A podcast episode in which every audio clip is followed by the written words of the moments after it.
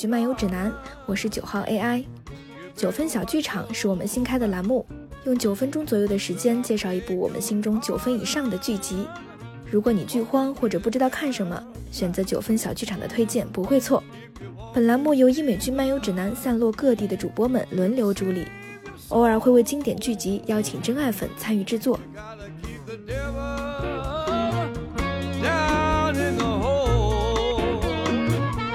Got the fire and the fury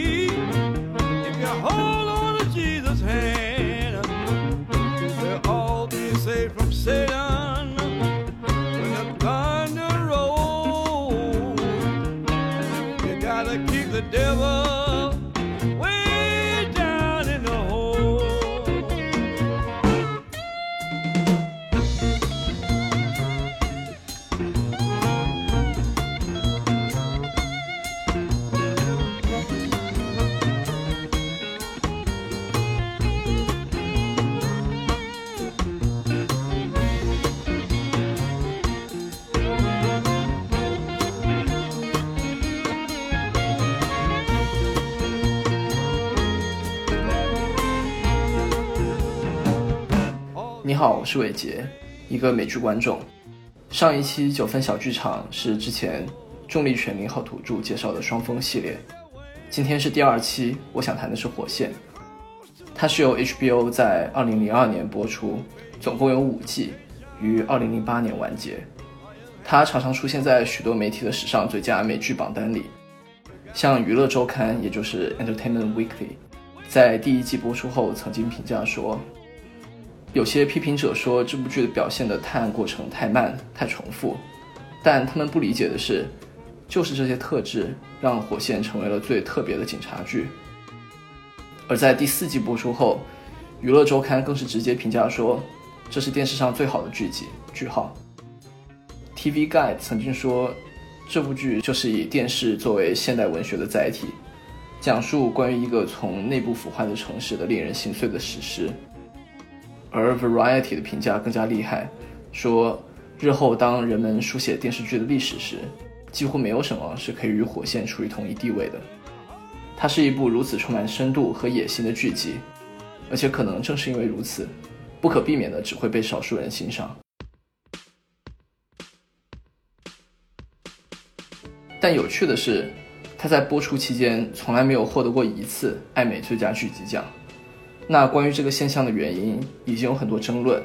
现在回过头来看，一方面主要是因为它有许多优秀的同期竞争对手，比如说像《白宫风云》《黑道家族》《迷失》《反恐二十四小时》，还有《广告狂人》等。而另一方面，也有一些人认为，《火线》中主创在每一季都耐心的大量铺陈剧情，埋下伏笔，这就导致这个剧集在整体上看非常优秀。但是在当年评奖时，每一季单独拿出来看就吃了亏，评委会认为比不上同期的其他作品。虽然说从来没有获得过最佳剧集这个艾美大奖，但在我看来，《火线》完全配得上被称为无冕之王。剧集主要讲述巴尔的摩警局与城市内的贩毒黑帮还有相关联组织做斗争的故事。但是在其中，除了毒品之外，它还融入了大量与美国社会密切相关的议题，比如像贫富差距、工会、公立教育和政治。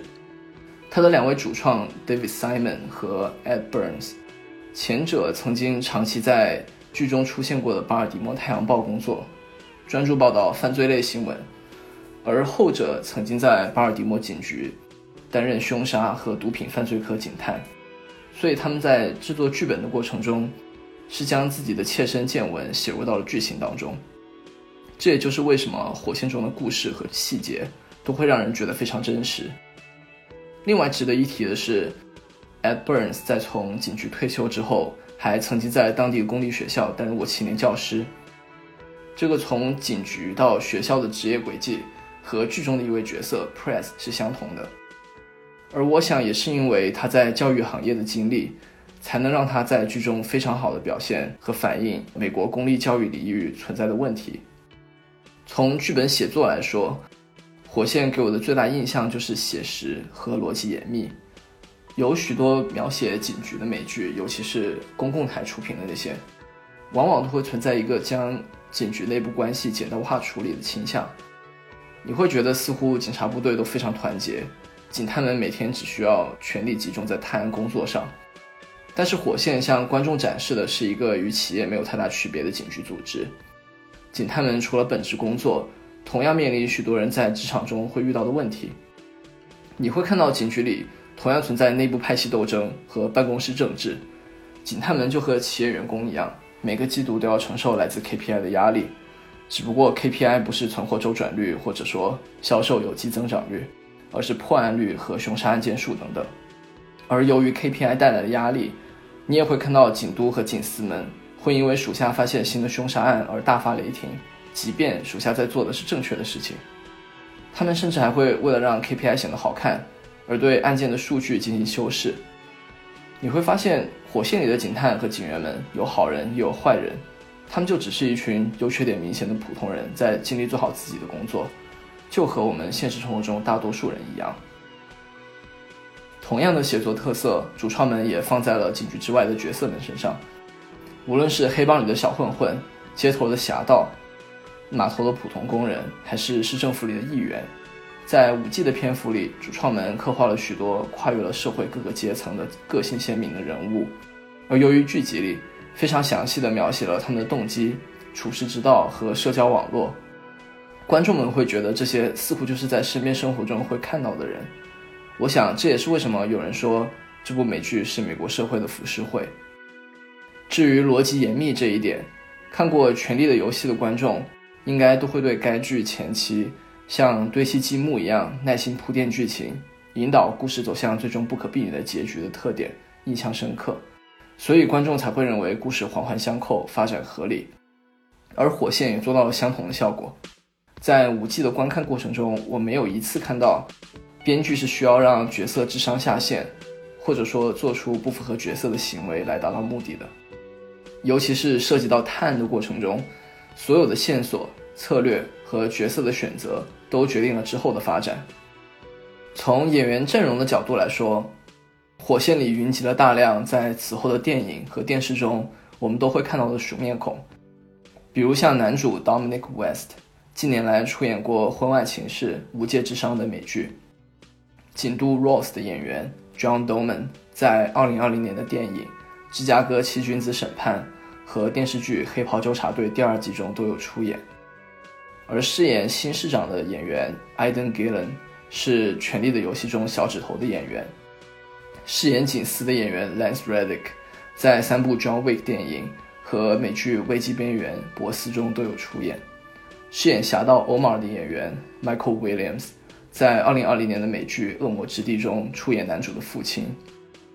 而近年来通过《奎迪》《黑豹》《正义的慈悲》等作品获得广泛知名度的 Michael B. Jordan。在当年只有十几岁的时候，也参演了《火线》，类似的例子数不胜数。除了剧情本身之外，《火线》最让我触目惊心的是，作为一部十多年前的美剧，它反映出的社会问题到十多年后的今天，不但没有好转，甚至有愈演愈烈的倾向。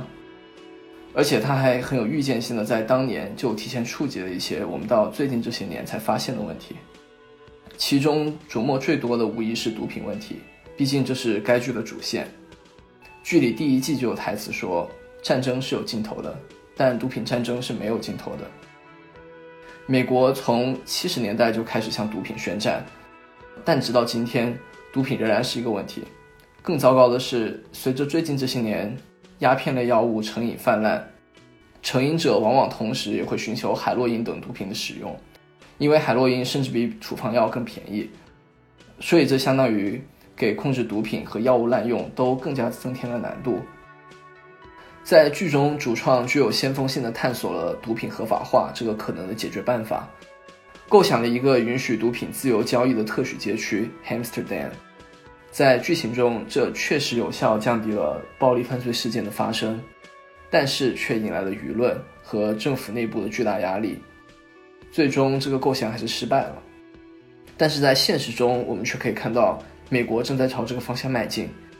越来越多的州已经将大麻的药用甚至娱乐用途合法化，这样各州政府可以光明正大的从大麻生意的运营和销售中获得税收。而在2020年的大选中，俄勒冈州的居民甚至通过投票，更进一步将持有少量海洛因、冰毒等街头毒品的行为降级为民事违法。这就意味着他们将变为与超速驾驶和交通违章同一等级的违法行为。违法者不需要再面临入狱的指控或者留下案底，而只需要缴纳一百美元的罚款。而且，如果他们愿意参加与毒品成瘾相关的健康评估项目，就甚至可以连罚款也回避掉。另外一点是警察暴力执法，在剧中有许多地方都或明或暗地表现了警察处理冲突和对待嫌犯的有争议的方式。以及警察枪击事件，而在现实中，这几年我们也看到美国由于众多此类事件而引发的 BLM 游行，其中最著名的应该就是发生在2020年的 George Floyd 事件。第二季描述的巴尔的摩码头工人的困境也非常有趣，其中有侧面表现，由于全球化贸易的发展，巴尔的摩作为内陆港口，货运量减少，码头生意惨淡。另外还直接描述到，由于越来越多码头开始尝试机器自动化运营，码头工人也面临失业的危险。在最近这些年，我们越来越多的看到全球化和自动化对于工人的影响，如何导致美国和其他一些国家的政治走向发生改变，包括川普在2016年能赢得大选，部分原因也是这个。但是不要忘了，第二季是在2003年播出的，十七年前。那还是一个全球化还在全速发展的年代，而主创在那个时候就已经看到了这个问题。还有一个主创领先于时代的视角，来自于最后一季，通过巴尔的摩太阳报面临的经营困境，反映出纸媒的窘迫，还有编辑们为了报纸的生存，吸引眼球，纵容其他记者发布假新闻。而纸媒衰落和假新闻，在十多年后的今天，我们也看到已经引起了众多讨论。但还是别忘了，最后一季是在十二年前，也就是二零零八年播出的。可以说，主创在这些趋势出现端倪的时候，就已经敏锐地察觉到，并写入到了剧本中。除了这些之外，主创还讨论了诸如贫富差距和随之而来的治安问题，如何影响到贫困学区公立学校里孩子们的成长；九幺幺事件如何影响到联邦政府对待反恐的态度。以及这一转变又如何影响到了地方警局的工作？比如说，如果联邦政府的反恐线人牵扯到了地方警局负责的反走私和凶杀案中，联邦政府会如何处理优先级？还有身份政治在美国的应用，对警民关系的思考等等。由于时间有限，我在这里就不一一细谈了。将这么多议题熟练的把玩，一方面是让人不得不惊叹主创的天才。而另一方面，像前面有提到，这些问题直到今天仍然存在，甚至是在主创写出来之后，反而发展的越来越严重。所以有时候我会想，主创写的这些故事，到底算是给美国社会的预言，还是在十多年前设下的诅咒？就像主创 David Simon 在最近几年接受采访时说道：“Unfortunately, this is America. We are as we were.” 第一季的结尾仿佛就暗示了这样的宿命。在警局侦破 Barksdale 团伙贩毒和凶杀案，将主谋抓入狱中之后，镜头转到巴尔的摩街头，观众会看到穷人的生活依旧穷苦，小混混们依旧在街头混迹，街角依旧有小毒贩在贩毒，人们的生活照常继续。警察们的成绩似乎改变了什么，又似乎什么也没有改变。最后我还想提一句的是。David Simon 和 Ed Burns 这两位主创在2020年再度联手，在 HBO 推出了《反美阴谋》这部剧。在我们2020年初的节目中曾经推荐过这部剧，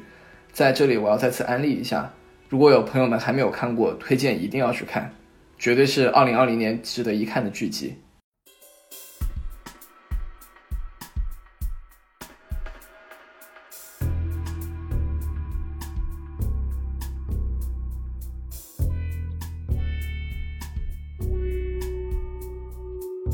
你好，我是九号 AI。如果你喜欢本期节目，希望你去苹果 Podcast 给我们一个五星好评。我们的微博和微信公众号都叫英美剧漫游指南，微博会发布新鲜的英美剧资讯和我们第一时间试看过的所有新剧的速评。微信公众号则只会推送我们认为非常好看的剧集推荐。另外，我们还有播客听众群，入口可以在公众号后台回复 e i c c a s t 获取。如果你想和主播们互动，欢迎来小宇宙 App 给我们评论哦。同时，网易云音乐、喜马拉雅和荔枝 App 也会同步更新我们的节目。